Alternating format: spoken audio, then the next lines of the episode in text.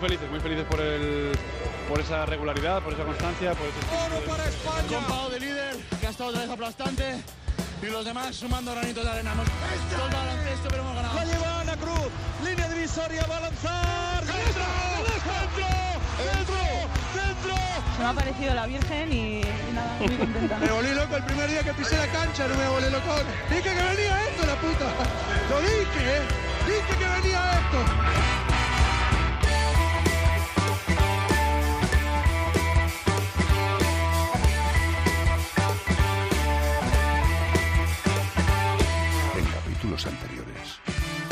Que el chachismo es la diversión. El chachismo es la diversión. Eh, la diversión sin, de, sin eh, digamos, sin denostar la inteligencia y las ganas de ganar. A día de hoy a nadie le sorprende si, si se dice que en la Copa yo creo que todo y que Vasconia juega en casa, el único gran favorito, bajo mi punto de vista, es el Real Madrid. Valencia es el equipo que mejor llega físicamente hablando a este torneo. Por lo tanto, bueno, pues yo creo que va a ganar Valencia. Pues yo creo que ganaría el Madrid al Valencia.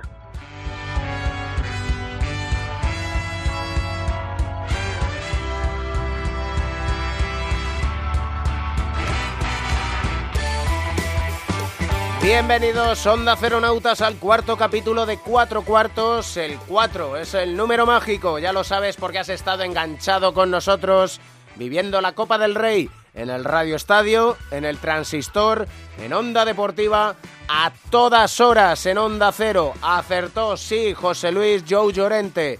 El Real Madrid ha ganado su cuarta Copa del Rey consecutiva. Se ha ganado un premio, José Luis Llorente. Vamos a ver cuál es. Lo puedes decir tú si quieres en arroba 4 cuartos OC en Twitter, en Facebook 4 cuartos Onda Cero y ya sabes nuestra banda sonora original que la puedes escuchar en la lista de Spotify 4 cuartos de Onda Cero. Tenemos un programa muy especial analizando la Copa del Rey, pero analizándola desde otra perspectiva, porque tenemos muchas, muchas historias, ya sabes, como todos los lunes, todas las semanas aquí en tu rincón del baloncesto. Comienza el partido. El baloncesto se juega en cuatro cuartos. David Campos. Empezamos el primer cuarto y casi podemos llamar a este capítulo de cuatro cuartos la prórroga de la Copa. No te lances, eso sí, pensando que vamos a hablar ahora de árbitros, de campo atrás o no, de Sergio Yul, de Pablo Lasso, eso viene un poquito más adelante. Ahora queremos mostrarte qué sucede alrededor de una Copa del Rey, más allá del baloncesto y que forma parte del baloncesto. Te hablamos muchas veces de ojeadores de la NBA viendo la Copa en directo, de representantes de los clubes y también están presentes los representantes de los jugadores y nuestro uno contra uno de esta semana es con uno de ellos. Ha sido campeón de Copa con el Real Madrid como jugador, campeón de la Copa de Francia con el Cholet francés y desde hace años procura conducir por el buen camino a jugadores como Draper, Jaime Fernández o Luka Doncic, por nombrar a algunos de ellos. En la década de los 80, ¿qué te quieres que te diga? Su mate a una mano despertaba auténticas pasiones. Quique Villalobos, ¿qué tal estás? ¿Qué tal, David? ¿Cómo estás tú? Muy bien, la verdad, pasiones, no sé si encontradas muchas veces, pero eso es lo bueno, ¿no? Que alguno salte como un loco y que otro te diga, no, otro no, por favor. Bueno, sí, en aquella época aquello llamaba la atención, ahora ya es una vulgaridad, ¿no? no, te creas que tanto, porque los vídeos, ahora que está de moda lo que se denomina vintage, la verdad es que verlo es... yo no sé si a ti te entra así como, no sé si morriña o como diciendo, ¿y yo era capaz de hacer eso? Bueno, sí, me, me, sorprende algunas veces que fuera capaz de hacerlo, ¿no? Pero no, morriña no tengo ninguna. Aquella etapa acabó, cerrada está y ahora estamos a otra historia. Cuatro días de adrenalina, dice la ACB, en cuanto a la Copa del Rey. Adrenalina la vuestra, porque ¿cuántas reuniones has podido tener estos cuatro días? Pues bastantes, como cinco o seis diarias. Eh, la verdad es que la Copa es un, es un evento fantástico. Eh, creo que la ACB ha, dado con la fórmula perfecta ¿no? para, para concentrar la atención de los aficionados durante cuatro días y bueno, pues es cierto, como tú dices, que aprovechamos todos los que estamos alrededor de ello, pues para, para pasarnos por allí y, trabajar, en mi caso, ¿no? ¿Y qué labor o qué trabajo es ese? Porque algunos pueden pensar, bueno, el representante, su labor es conseguir un gran contrato y ya está, pero hay mucho más, ¿no? Bueno, sí, detrás hay muchas más cosas, ¿no? Eh, pero en concreto, y por contestar tu pregunta, eh, bueno, muchos agentes vamos a la Copa, si no todos, y ahí empezamos ya a tantear un poco pues eh, qué movimientos están considerando hacer los equipos para la temporada que viene. Hay equipos que lo tienen claro, otros que no lo tienen tan claro, otros que simplemente pues quieren saber un poco qué nombres habría, habrá disponibles en el mercado a partir de, del 30 de junio cuando termine la temporada. Y bueno, es una toma de contacto inicial, ¿no? y todos quieren saber un poco, eh, todos los clubes quieren saber de cada gente, pues qué jugadores suyos acaban contrato, van a estar disponibles, bueno, pues para valorar a lo mejor una, una posible contratación futura. ¿Y se llegan a cerrar operaciones? Pues no, bueno, imagino que sí, que alguna se puede cerrar. Eh, en mi caso concreto ya te contesto que no, que no he cerrado ninguna. ha cambiado un poco el timing. Eh, hace 10 años antes de la crisis sí que había equipos pues más valientes y se atrevían ya a hacer ofertas. Ah, pero ahora cada vez menos, ¿no? Cada vez los equipos eh, que van más apretados económicamente pues esperan un poco a el verano, dejan que pasen los meses y, hacen las operaciones nuevamente un poco más tarde. Así que ahora no es fácil encontrar clubes que estén dispuestos a hacer operaciones ya.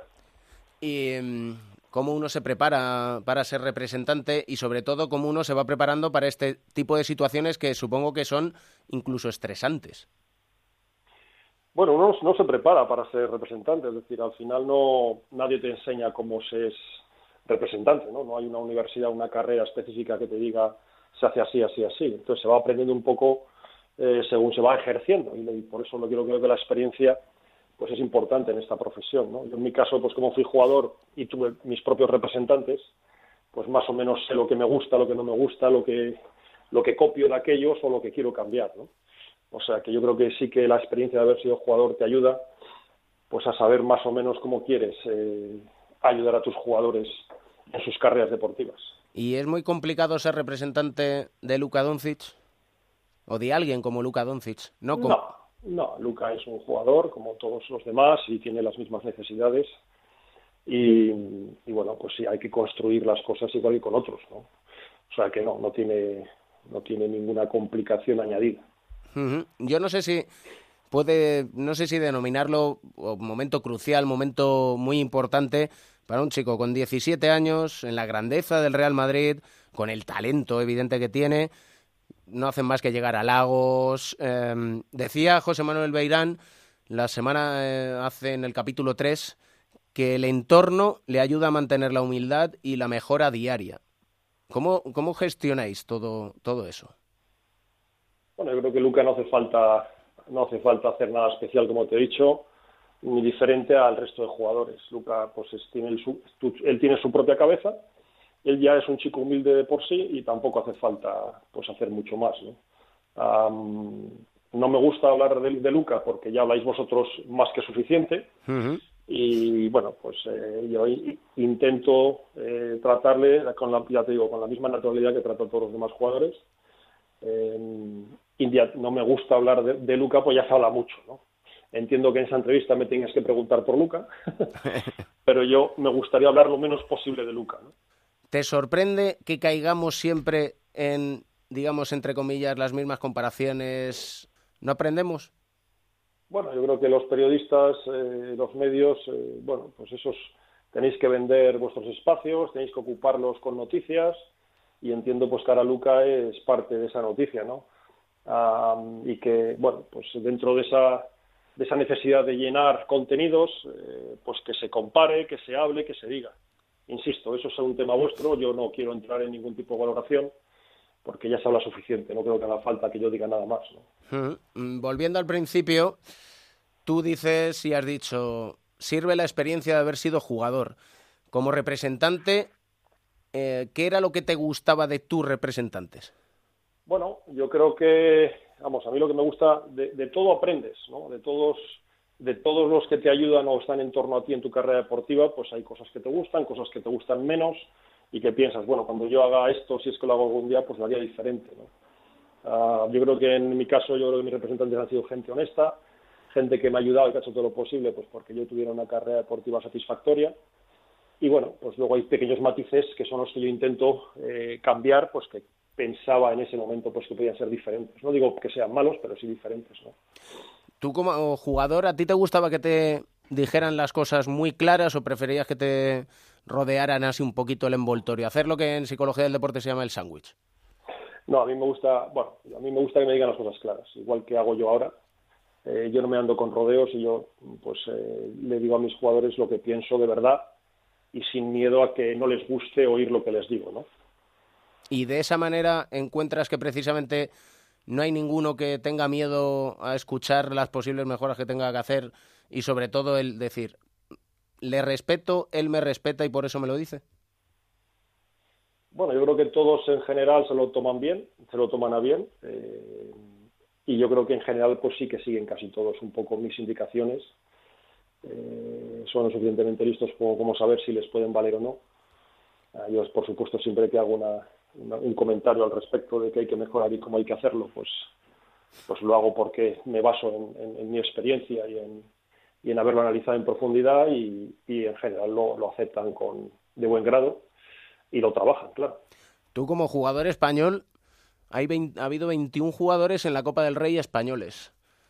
Eh, los dos finalistas están basados en jugadores españoles. Esto puede ser un mensaje o no sé si en esas conversaciones, reuniones que has mantenido durante estos días, vosotros hablabais mucho de esto. Bueno, yo particularmente creo que no es eh, indispensable tener jugadores españoles en los equipos para tener éxito. Eh, lo que tiene el Real Madrid pues es una, un abanico de jugadores muy buenos y entre ellos de los mejores españoles que hay. y eso tiene éxito. Es decir, yo creo que al final hay muchos otros equipos pues que, que tienen otras fórmulas, eh, que prefieren o que encuentran en el mercado otros jugadores de otras nacionalidades que, que, piensan que les ayudan y esos modelos les van bien y así lo, así lo hacen. O sea, yo no creo que, eh, que el Madrid y Valencia lleguen a la final porque son los que tienen más jugadores españoles. No creo que ese sea el, el motivo, ¿no? Oye, una cosa, te he visto ruborizado en Vitoria. ¿Ruborizado? ¿Por qué? Sí, te pidieron una foto. Me pidieron una foto, sí. cierto, cierto. y no sé por qué te ruborizas, porque no sé si te acuerdas, ¿a ti te han compuesto una canción? Sí, es cierto, pero bueno, me sorprendió que una chica que yo me parecía joven pues supiese quién era yo y que quizás una foto conmigo, ¿no? Me sorprendió. No, no imaginaba que... Porque si fuera de mi edad la persona, pues sí, se puede acordar de mí, pero en, ese momento me sorprendió que fuera una jovencita. El mate a una mano. Tiene la culpa. bueno, mata a la mano, como te he dicho, ya, ya es prehistoria. Quique, muchas gracias por este rato aquí en Cuatro Cuartos, por explicarnos qué hacéis los representantes que tenéis que lidiar con muchas cosas, incluso, incluso con nosotros. Eso es cierto, incluso con vosotros. Un placer, un abrazo muy fuerte y que no hay prisa en la vida. Igualmente, David, suerte con el programa, que vaya bien. Tirador, un sublime matador.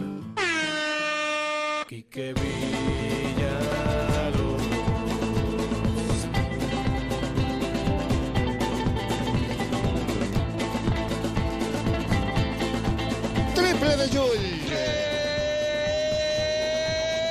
Triple de mandarinas Yul. Y otra Sobre de la bocina de la posesión y ahora robo de balón. Lo he dicho, pues que era que no estaba liquidado. La locomotora nota bandeja. Ahora sí. Pide tiempo muerto Pedro Martínez. Ahora Más 7 el conjunto merengue. 2.20 para el final. Es el jugador más decisivo. Triple, pero no queda tiempo. Dos segundos. Recupera el Madrid. Ojo, ojo. Ahí va. 9-7, 9-5. ¿Y ahora qué hay? Campo atrás. Hay campo atrás. Taronja.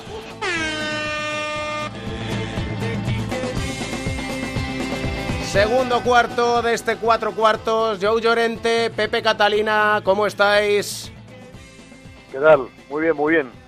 Hubiera, Muy bien. hubiera sido el colmo que la final se hubiera decidido por un campo atrás.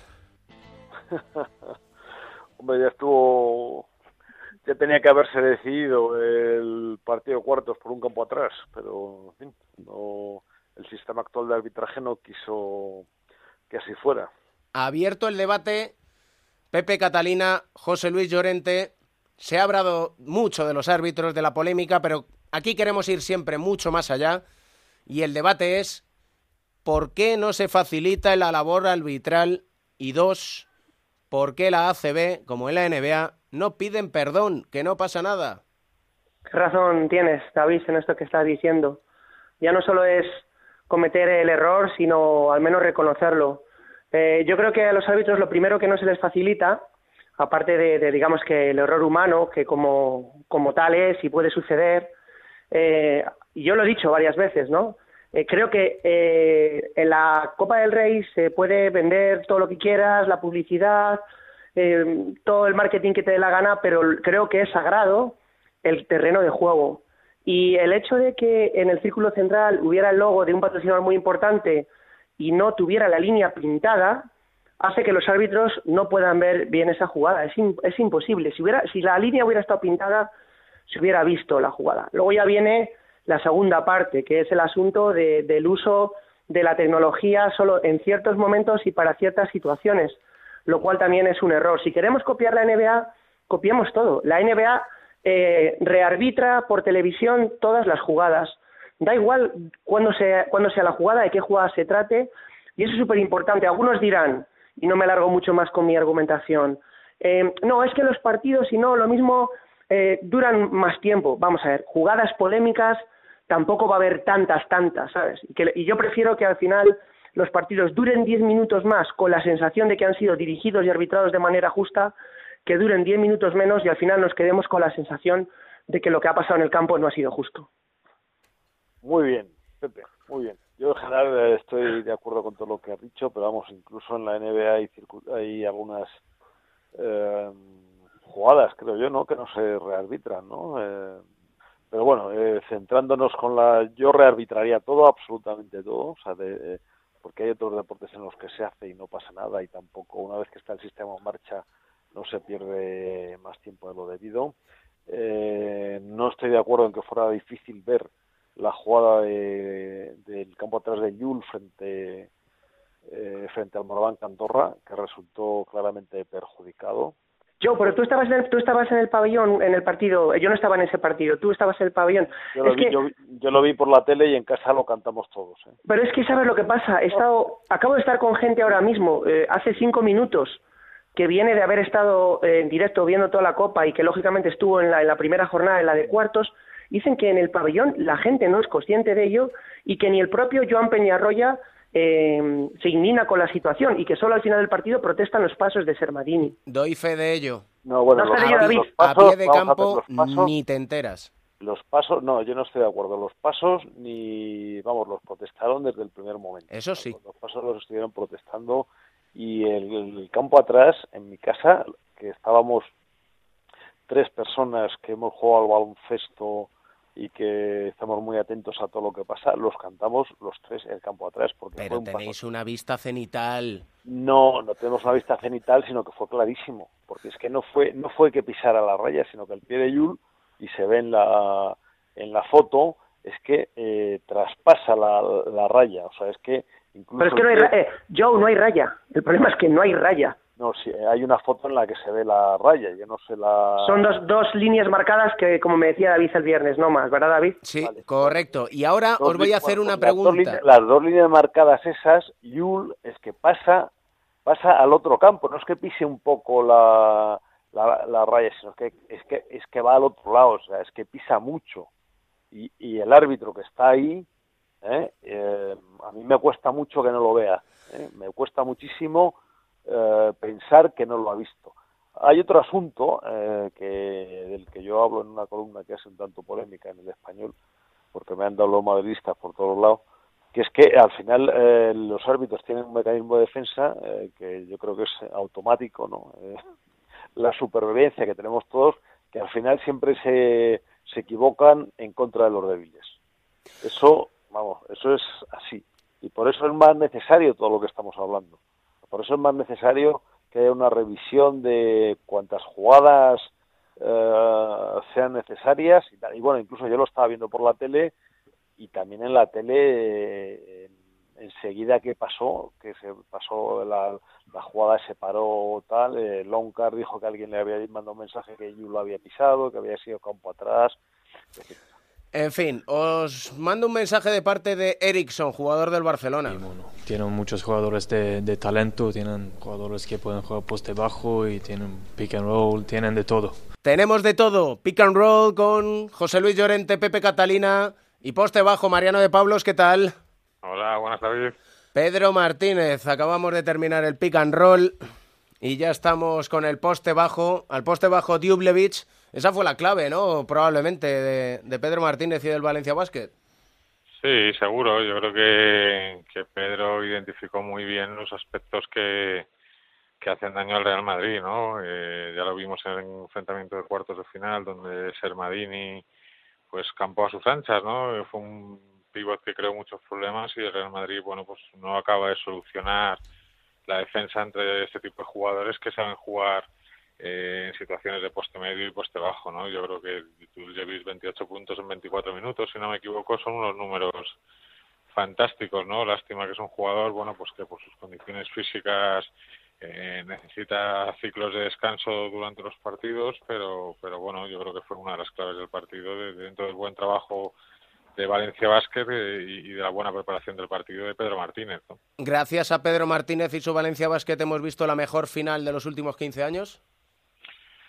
Bueno, no sé si tanto, porque ha habido finales muy buenas, pero la final ha sido fantástica. Yo creo que esta Copa nos ha deparado dos partidos espectaculares. Eh, la semifinal Vasconia-Real Madrid y la final Real Madrid-Valencia Basket son dos partidos tremendos, ¿no? Y yo creo que Valencia Basket eh, hizo una final muy, muy meritoria, ¿no? El Real Madrid amenazó con romper el partido durante varios, varios momentos, ¿no? Siempre ah, parecía que se estiraba, seis, siete puntos, y Valencia tuvo una dureza mental tremenda, ¿no? Es que fue capaz de volver una, una y otra vez, bueno, y al final ahí peleando estuvo a punto de, de, igualar o incluso ganar el partido, ¿no? Yo creo que, bueno, eh, vimos un Real Madrid más basado en, en acciones individuales, en jugadas heroicas, en mucho pick and roll y, y situaciones de, de, uno contra uno y, y un Valencia Basket muy, muy trabajado, ¿no? Con, con, un equilibrio entre el juego interior y exterior y muy buena circulación de balón, ¿no? Es el equipo, como equipo, es el equipo que más, más me ha gustado de esta Copa del Rey. ¿no?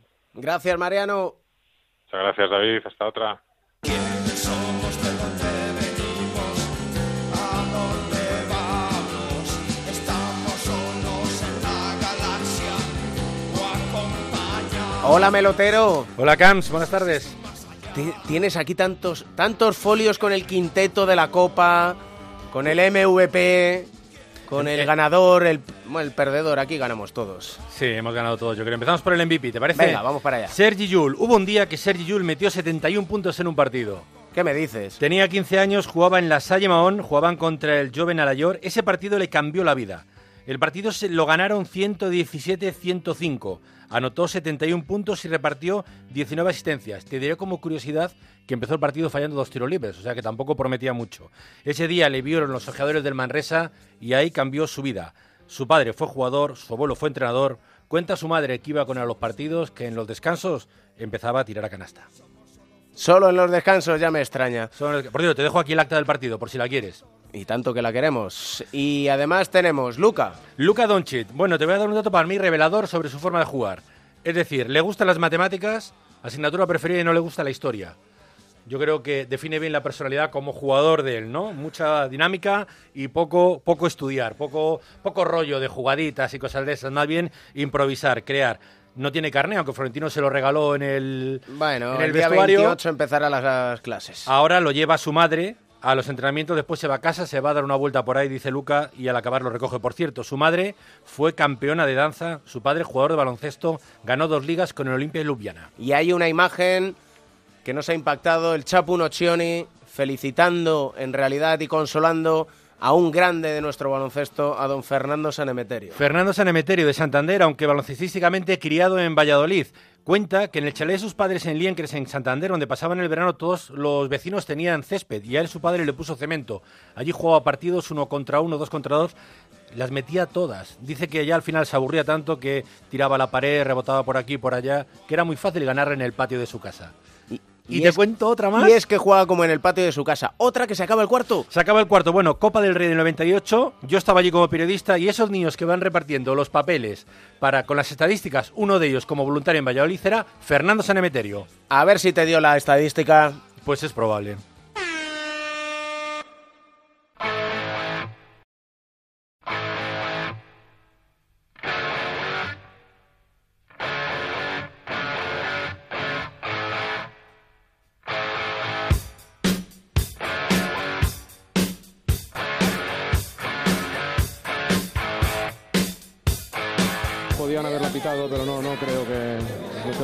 De quejar del arbitraje.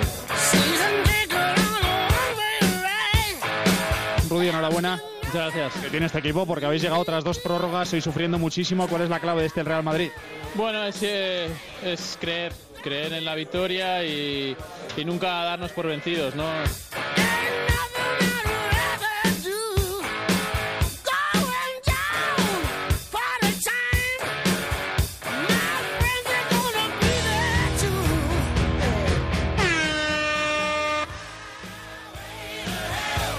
Arrancamos el tercer cuarto, nos situamos cómodos en el diván de Beirán, psicólogo del deporte, campeón de Europa, medallista olímpico. Don José Manuel Beirán, ¿qué tal estás?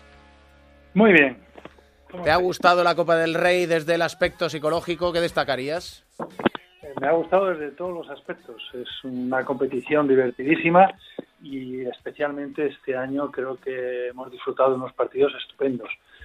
Y desde el punto de vista psicológico, en cada partido se, se ven cosas, ¿no? Hay, eh, generalmente en todos los partidos de, de todos los deportes, eh, de todo se puede aprender eh, algo.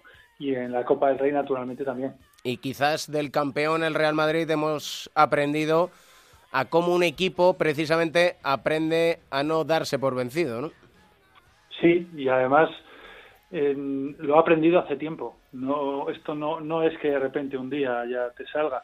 El Real Madrid ya lleva tiempo eh, confiando en eso, sabiendo que, no te puedes dar por vencido hasta el último momento. Es algo que todos lo sabemos en algún momento. Lo que pasa es que parece que en, en- en otro momento se nos olvida. Pero, pero mm, lo vemos continuamente en los ejemplos. Lo podemos aprender de otros, ver que hasta el último momento tienes que estar peleando porque muchas veces consigues algo. Y si no lo consigues, te vas a ir con la cabeza muy alta. Y sin embargo, de la otra manera siempre te queda la sensación de que "Y si hubiera hecho esto, pues eso. Esa sensación de y si hubiera hecho esto nos quedó a algunos después de la semifinal entre el Barcelona y el Valencia Basket. Y si hubiera hecho el Barcelona, porque dio la sensación que ellos sí bajaron los brazos. Y esto lo digo porque en las semanas previas se impuso una multa a los jugadores. 5.000 euros no solo a los jugadores, también al cuerpo técnico, a Barzocas. Y claro, esto conviene analizarlo porque una multa Cuando pones una multa, tienen que saber antes eh, los jugadores o que, se puede poner esa multa. Tiene que ser unas normas establecidas antes. Entonces dice, si pasa esto, vamos a tener una multa o va a pasar esto otro.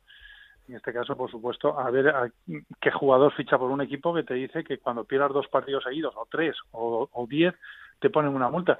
Pero es que además no tiene, no tiene ningún sentido una multa de ese tipo. Yo creo que no sirve absolutamente para nada. A mí me parece que lo que está demostrando es una incapacidad o de dirigentes o de entrenador para solucionar ese, el problema que puede haber en el equipo tú estás diciendo durante mucho tiempo que el problema del equipo son las lesiones. Es verdad que ha tenido muchas lesiones, excesivas lesiones, y, y que puede ser pues por mala suerte, porque es un equipo nuevo, que estamos cambiando, pero de repente eh, lo que les estás diciendo con la multa es que ellos no quieren, que no han dado todo lo que pueden, que, que ha faltado actitud. Entonces ha cambiado todo. Ya no, el problema ya no son las lesiones, el problema es que ese equipo pues parece que no, no ha hecho todo lo que tenía que hacer. Y esa, Además, mul- y esa multa puede generar incluso más tensión, por lo que dices, precisamente porque el mensaje es no estás haciendo lo que tienes que hacer. Siempre, siempre hay más tensión. Es verdad que son jugadores profesionales en todos estos equipos, son buenos jugadores y saldrán adelante y jugarán bien y, y saldrán de las lesiones y volverán a tener otra vez una racha buena. Pero tienen un conflicto también. Cuando te ponen una multa de este tipo, fíjate que los siguientes dos partidos que tenía después de la multa era contra los dos eh, contra los dos últimos clasificados de las dos competiciones que están jugando, que era en, en, la, en Europa y la Liga. Jugaban contra el Manresa y jugaban contra el último equipo clasificado también en Europa. Bueno, en, en el primer partido ya lo perdieron en casa contra los que iban últimos en ese momento. Y luego al Manresa le ganaron. Pero siempre te queda la cosa de decir, a ver, si ahora, después de esta multa, ganamos, parece que estamos ganando por la multa, con lo cual estamos dándole la razón al que nos ha puesto la multa. Incluso habrá mm, personas entre los espectadores que pueden decir, veis, mira, les han puesto una multa y ahora resulta que han ganado. Si pierden, pues ¿qué haces? ¿Les pones una multa todavía mayor? Ahora les vuelves a poner otra multa. Creo que no tiene ningún sentido. Además, creo que, que esas multas, con todos los años que hemos estado en la asociación de jugadores, hemos visto de vez en cuando este tipo de multas. Son ilegales. Tú no puedes poner, no hay ningún juez que, pueda decir que tú estás jugando mal a propósito. Lo que pasa es que muchas veces era un, un paripé pues para, para quedar bien delante de la prensa o la afición. En la mayor parte de los casos no se llegaba a cobrar nunca la multa. O se les decía, bueno, en cuanto ganéis dos partidos o al final de temporada lo vemos y se les devolvía el dinero. Eh, o, no se llegaba nunca a cobrar. Y, y, además ya te digo que si los jugadores eso lo reclamaban o lo denunciaban, iban a ganar siempre. Otra cosa es que no quisieran enfrentarse al club, claro.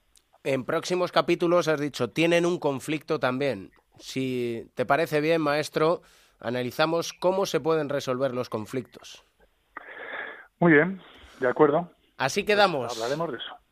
Como siempre aquí en el rincón, en este diván de Beirán aprendiendo porque es imprescindible la psicología del deporte en el baloncesto. Siempre lo decimos y siempre lo vamos a repetir. Gracias, maestro. Encantado, aprendemos todos. Yeah. Cash money, heroes, private jets, polish. They shot.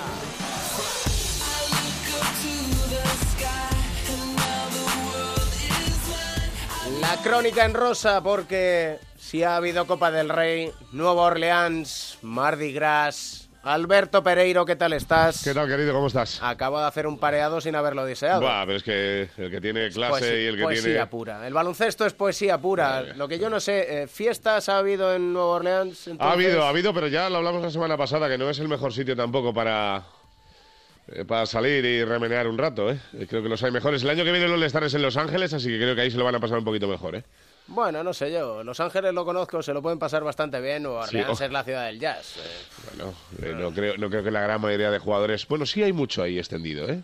Ah. Que les guste el jazz, pero bueno, no creo que haya sido el principal entretenimiento de, de la mayoría. Ahora estamos con lo que quieras contar, pero no puedo evitar preguntarte, ¿te gustó la chaqueta de James Harden? Sí, sí, sí. sí. Encargado dos. Encargado dos, una para ti y otra para mí.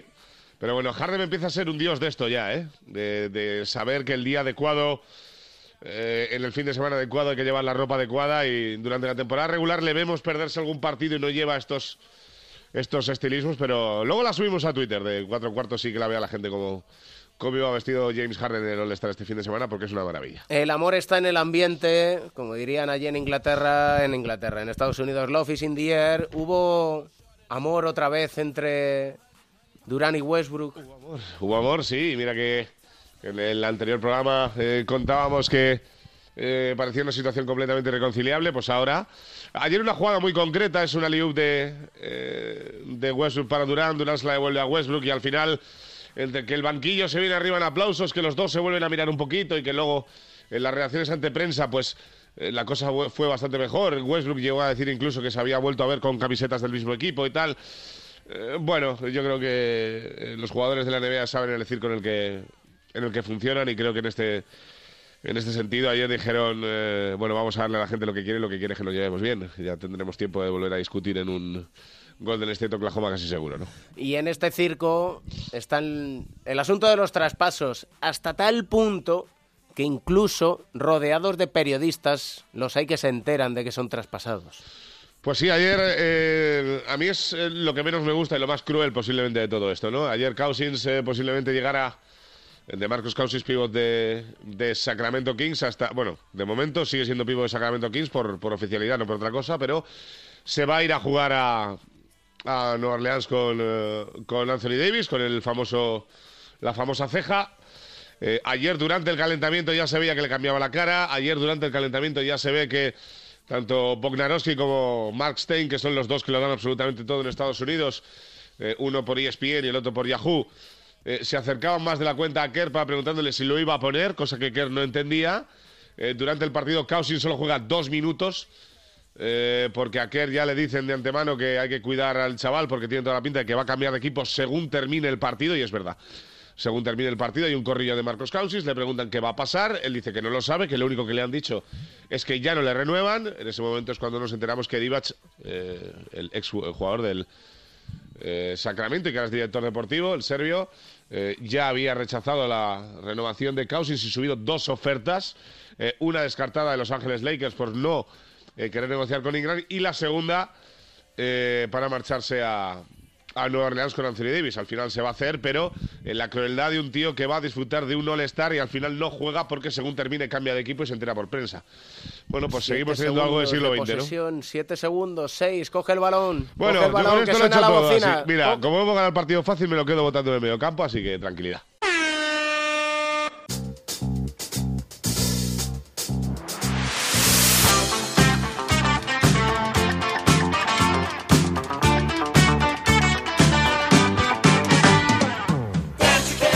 Montaña de basura de los fragues. No, hombre, no. Es el chachismo ilustrado. El chachista por excelencia. Aquí qué peinado. ¿Cómo estás, hombre? ¿Cómo estamos, gente joven? Fíjate tú, no entiendo yo. Nueva Orleans, All Star Game. ¿Allí no son chachistas o qué pasa? incompleto, Incomple- incompleto por completo ese All-Star, qué terrible. No, pero es verdad que al principio de temporada, cuando Sergio era titular, se hablaba mucho de que iba a ir a lo del concurso de habilidades y no sé qué. De hecho, yo le pregunté, dijo, ¿sabes algo? Y me dice, no, no tengo ni idea. Y al final, pues mira, se ha la criatura se ha tenido que ir de vacaciones a la playa. Qué lástima. Qué sufrimiento, ¿no? Sí, pues es un sufrir. Yo lo siento por él, ¿eh? Sí, es que yo además sé, me pongo en chico. su piel. Madre mía. Allí con la Agua- familia, claro, en la playa, familia, con la treinta y tantos grados, allí en unas playas que estará que te flipas. tienes que poner crema. Buah, un ¿Cuántos rollo. Imagínate esa piel así. Claro, y el que es canario, que no Es está en una playa en su vida, claro. esa criatura se puede Esa quemar. criatura, vamos, tiene que coger factor 50 por sí, lo menos. sí, sí, eso sí. eso sí. No hay nadie más habilidoso que él. No lo hay, no lo hay. Y además ha sido un poquito bacalada ta- del concurso Bueno. de las habilidades. Quitando los mates, que a mí me han gustado mucho los mates, la verdad. El resto del All-Star ha sido una bacalada, como viene siendo últimamente, la verdad. El baloncesto de la NBA ahora está en su mejor momento para mí. Yo nunca he visto mejor baloncesto que el que se ve en la NBA hoy en día. Ni mejores jugadores, ni tal cantidad de buenos jugadores. Ahora, el All-Star es cada vez peor, ¿eh? Quitan los mates y es que cada vez peor. Uno, el otro día me dijo un amigo, fíjate tú que en Nueva York vi el salto inicial Y para casa. y a dormir. Claro, pues es que no hay más que ver. Marca allí la criatura, va, deambula por el campo, va, viene, bueno, pues está, por estar. Bueno, sí, por cenar con Pau. Claro, quieras que no. Claro que quieras que no, Quieras que no. hay distancia. Sí. Entre uno y otro ahí van. Por cierto que, ¿tú crees que la Tierra es redonda, cuadrada, plana? Es, es redonda y achatada por los polos. Eso nos enseñaron a todos en el colegio. Pero vamos, siempre hay algún sabio que te saca de ahí, ¿sabes? Pero a ti te enseñaron que Plutón era un planeta. Es verdad, y luego lo han quitado. Y luego lo han quitado. O sea que igual Kyrie Irving igual sabe cosas. A ver si va a ser tan- Aparte de botar el balón. Como ves, otro. Yo en mi vida he visto botar el balón a velocidad como hace Kyrie Irving a día de hoy. Ni si a Thomas, ni a nadie. Yo no he visto a nadie botar a velocidad como ese tío. Ahora, hombre, pues sabes de, de lo suyo. A Kyrie Irving le metemos en el tren del chacho. Sí, sí, ¿Sí? sí, sí. Sí, ¿Estás sí, a, mí, es- convencido? a mí me vuelve loco verlo jugar. Buah, es, una, me vuelve loco. es una maravilla, es una Sí. maravilla. Como por ejemplo, se vuelve loco habitualmente Sergio Yul. Hay unas imágenes cuando anota el, el triple después de la bandeja, se gira a la grada y está como. Es esa gente que está, to- que está tocada. la- hay una varita. la- A la gente. le- los americanos lo llaman estar en la zona. eh, que es ese momento en el que a los jugadores entran en un, en un- les fluye una cosa que es como que lo meten todo y cada vez que tiran saben que la van a meter. Pues eh, Yul lleva dos años en la zona esa. Es de locos lo de Sergio Yul. Increíble. Increíble. Ha vuelto a ganar la copa.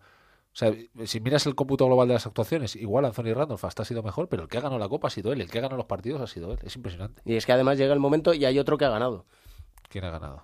Es argentino. Ah, bueno. Por suerte, allá por el 2006, del grito que le pegamos todos, Sí, falló, falló, un triple. falló. Porque le, le pitan los oídos Sí. todavía. ¿eh? ¿Sabes que yo estaba en el control de realización de, de ese partido? Yo trabajaba, en, en mi primer trabajo en la tele fue en la sexta en la cobertura de ese mundial. Y yo estaba en el control cuando falló. Y, mira, no, fíjate hasta hoy. Y Nocioni, eh, yo le, le banco a morir, primero porque es de mi edad, que eso me da, me da una juventud verlo ahí. Digo, madre mía, te como, chapu. Y segundo, porque él, él es de los tipos más de puta madre que te puedas echar a la cara. Una persona culta, muy buena persona, eh, muy buen compañero, eh, una persona, no sé, súper amigable, de muy buen carácter.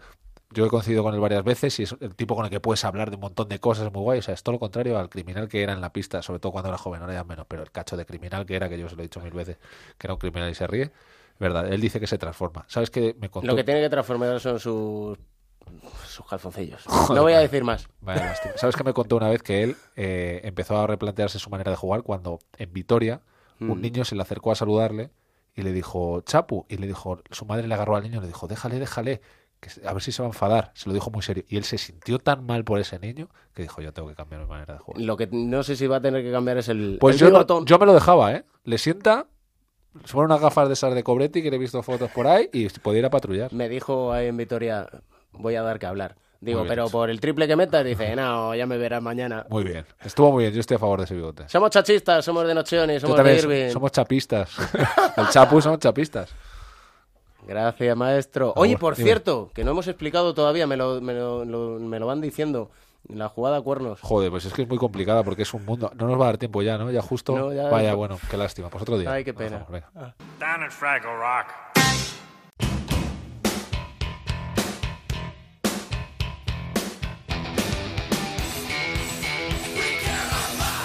Equipo y no me, no me lo podía perder.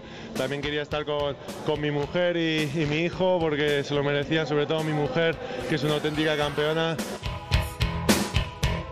Y ya estamos terminando esta prórroga de la Copa del Rey de Baloncesto. Y como siempre lo hacemos en el rincón de Mateo, con el papá de Mateo, Edu Sel. Hola, Edu. ¿Qué tal? Muy buenas. ¿Cómo estamos? Felipe Reyes, papá. ¿Qué te voy a decir a ti que no sepas? Un crack, Felipe, porque además eh, de lo grandísimo jugador que es, es muy solidario, está en pleno reto contra eh, Iturriaga, entre otros, para intentar donar eh, dinero a través de una oportunidad que le ha salido a la Fundación LON 13.000 para financiar proyectos de investigación. Y para mí, Felipe, junto a Pablo Lasso, para mí merecían un pequeño hueco en esta sección de supervivientes y de historias que contar, ¿no? Los focos los han podido llevar Sergi Yul eh, con los triplazos, a los que nos tiene acostumbrados, pero hay que recordar que Felipe hace no mucho tenía eh, prácticamente pie y medio fuera del Madrid, señalado por Héctor Messina porque eh, no le gustaba su juego, él tuvo que adaptarse, mejorar su tiro desde fuera, tirar triples es un jugador que con el paso de los años eh, yo creo que cada año ha ido ha ido a más. Y tanto que ha ido más. De hecho, es un jugador completamente diferente a como empezó. Sí, no tiene nada que ver. Tiene un imán para el rebote y además eh, el Madrid yo creo que se ha convertido en el emblema, en el escudo, ¿no? Yo creo que el Madrid eh, sería listo por su parte atar la continuidad de Felipe por el, por el paso de los años, una vez que acabe su carrera deportiva, que entre los despachos, porque Felipe es puro madridismo y además es un jugador que, que lleva los valores del equipo, del sentimiento, del trabajo del equipo, el esfuerzo, el colectivo, eh, casi mejor que nadie. Y si aquí somos chachistas, tú eres el conductor del tren del chacho, somos lasistas también. También. Toma palabra Pablo- también, ¿eh? Sí, porque Pablo es un entrenador que después de la crisis abierta por Messina eh, no entraba en los planes, había era la cuarta o quinta opción. Eh, después de Pianillani, Pedro Martínez, eh, ya no recuerdo, eh, Caris, eh, vino prácticamente con la etiqueta de ser el amigo de Alberto Herreros, eh, con poco bagaje baloncestístico en cuanto a lo, en los banquillos. Y corrígeme si me equivoco, pero creo que han sido 13, fi- 13 títulos en 17 finales que ha disputado, de 23 posibles. O sea, es que prácticamente ha instalado al Madrid, eh, le ha mal acostumbrado a ganar títulos finales y sobre todo con un estilo de juego muy definido, ¿no? Y hay que recordar también el mal momento que tuvo eh, Pablo Lasso después de aquella final de ACB perdida con esa imagen de él saliendo en una silla de ruedas expulsado del campo ese año estaba fuera del Madrid, estaba fuera, en Madrid tenía atado a, a Katsikaris, eh, entre otras cosas no fue presentado, al final se quedó Pablo Lasso eh, por un tecnicismo y ese tecnicismo en cuanto a los tiempos lo ha llevado al Madrid a volver a saborear eh, títulos, ¿no? Yo creo que le ha dado un estilo de juego y, hay que premiar sobre todo, yo me quedo más de los triples de Jul y de lo crack que es, eh, por la apuesta personal que hay en Doncic, ¿vale? Que tiene muchísimo talento, a todos nos recuerda eh, esa explosión de talento, intentamos ver un Petrovic, un Kukoc, ¿no? En cuanto a esa precocidad, eh, pero es que juega los minutos complicados, los minutos decisivos y está ahí. Yo creo que Pablo le ha dado un estilo de juego muy definido al Madrid. Y gracias a Pablo Lasso podemos ver al 23 blanco Sergio Yul siendo el jugador determinante que es. Y por eso Felipe Reyes, Pablo Lasso nos llevan a que Mateo nos recomiende una canción para nuestra lista y sobre todo para conseguir sacarnos una sonrisa, ¿no, Edu? Sí, vamos a apostar esta semana por una versión del dúo dinámico, el mítico Resistiré, que lo han versionado la semana pasada con motivo del, del Día Mundial del Niño con Cáncer Infantil. Es una versión que ha lanzado la Fundación Juega Terapia, eh, que sabes que se dedica a la investigación, a, a tener a los niños contentos en los hospitales, hace una labor espectacular, han reflotado las azoteas de los edificios de muchos en Madrid y de toda España para acondicionar una sala para que los niños y los padres en aislamiento podamos tener ahí nuestro pequeño válvula de escape, ¿no? Y se lo merecen todo por su fantástica labor. Ellos cantan Resistiré, que es lo que ha hecho Felipe con el paso de los tiempos, con eh, Pablo Lasso, y a eso les ha llevado a la victoria final, que es lo que esperamos pues, la que lleguen todos los peques que se enfrentan a esta terrible enfermedad. Porque todos resisten y con todos estamos y ya sabéis que no cuesta absolutamente nada. Hay que ayudar, hay que donar médula, como médula para Mateo. Edu, un abrazo enorme, un beso muy fuerte a Mateo. Un abrazo, muchas gracias, os mando un abrazo. Todas las partidas, cuando duerma con la soledad, cuando se revelen los recuerdos y me pongan contra la pared. Como el baloncesto, el tiempo pasa volando. Este cuatro cuartos, capítulo cuarto, con Sergio García de Peiro, el responsable de que este programa suene tan bien, como sonó también el Radio Estadio con la Copa del Rey, y como sonará la próxima semana, todos los lunes, aquí lo tienes, cuatro cuartos. Nos puedes comentar lo que quieras en Twitter, arroba cuatro cuartos OC, en Facebook, cuatro cuartos de Onda Cero. Y por supuesto escuchar la banda sonora de este programa en la lista cuatro cuartos en Spotify, porque siempre, siempre tenemos un motivo para sonreír. Se acabó. El Real Madrid es campeón. 97 Real Madrid. 95 Valencia Basket. El baloncesto se juega en cuatro cuartos. David Camps. Cuando pierda todas las partidas, cuando duerma con la soledad, cuando se revelen los recuerdos y me pongan contra la pared. Resistiré,